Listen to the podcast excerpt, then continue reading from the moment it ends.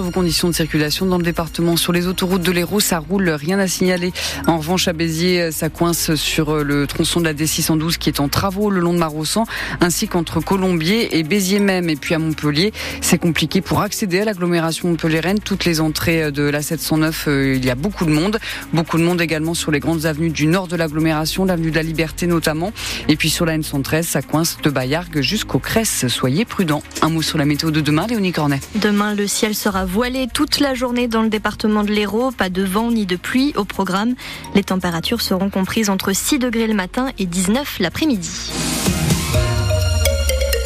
L'adolescent de 16 ans poignardé au thorax est mort hier soir à Montpellier. Oui, tué d'un coup de couteau après une bagarre entre plusieurs jeunes. C'était avenue de l'Odève, non loin du lycée Jules Gued, Elisabeth Badinier. Oui, au départ, c'est une altercation entre deux groupes de jeunes, des garçons, des filles qui s'invectivent violemment. Ils se sont manifestement donné rendez-vous là. Le différent de départ serait une rivalité amoureuse. L'un des adolescents est poursuivi par plusieurs personnes. Il est rattrapé au bout d'une centaine de mètres et là, un poursuivant casqué sort un couteau et le frappe au thorax. L'agresseur prend la fuite.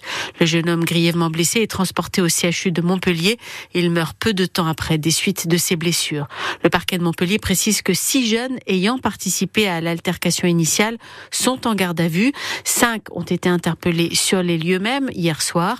Un sixième s'est présenté spontanément à la police dans la nuit. Information que vous pouvez retrouver sur notre site internet francebleu.fr.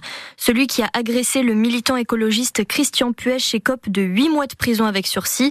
Jugement rendu ce matin par le tribunal de Montpellier. Christian Puech, 77 ans, avait été laissé pour mort. Il filmait un homme en train de déverser des gravats en pleine nature près de Montbazin en 2021. Deux hommes sans domicile fixe ont été interpellés lundi par la police de Montpellier. On leur reproche d'être à l'origine d'une quarantaine de vols dans des garages voitures ou caravanes de la métropole. La police les cherchait partout depuis fin avril. On les aperçoit sur des images de vidéosurveillance. Les deux, âgés de 49 et 46 ans, ont été placés en garde à vue. Emmanuel Macron a rendu un hommage national aux victimes françaises des attaques du Hamas en Israël. Oui, le président a dénoncé le plus grand massacre antisémite de notre siècle.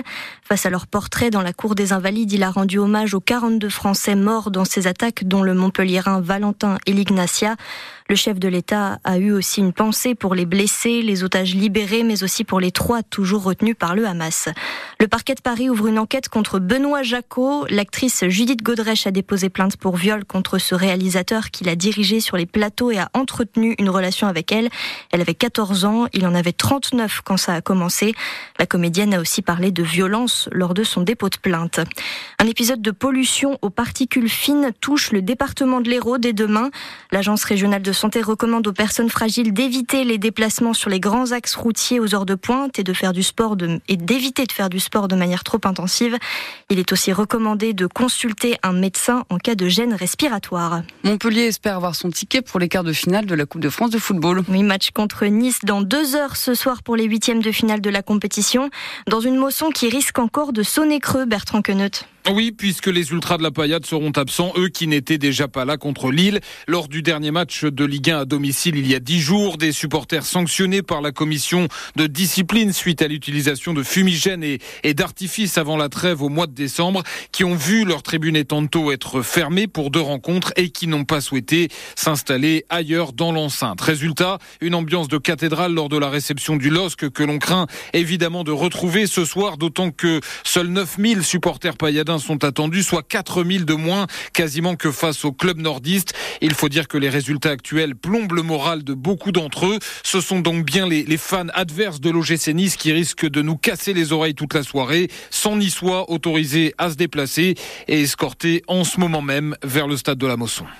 Coup d'envoi à 20h30. Votre émission foot 100% paillade commence dès 20h sur France Bleu Héros avec Bertrand Queneut et Benjamin Psaume. Et puis une deuxième médaille d'or pour le MUC, le club de natation de Montpellier. La néerlandaise Sharon Van Rovendal a remporté le 5 km en eau libre au championnat du monde de, Doha au Qatar.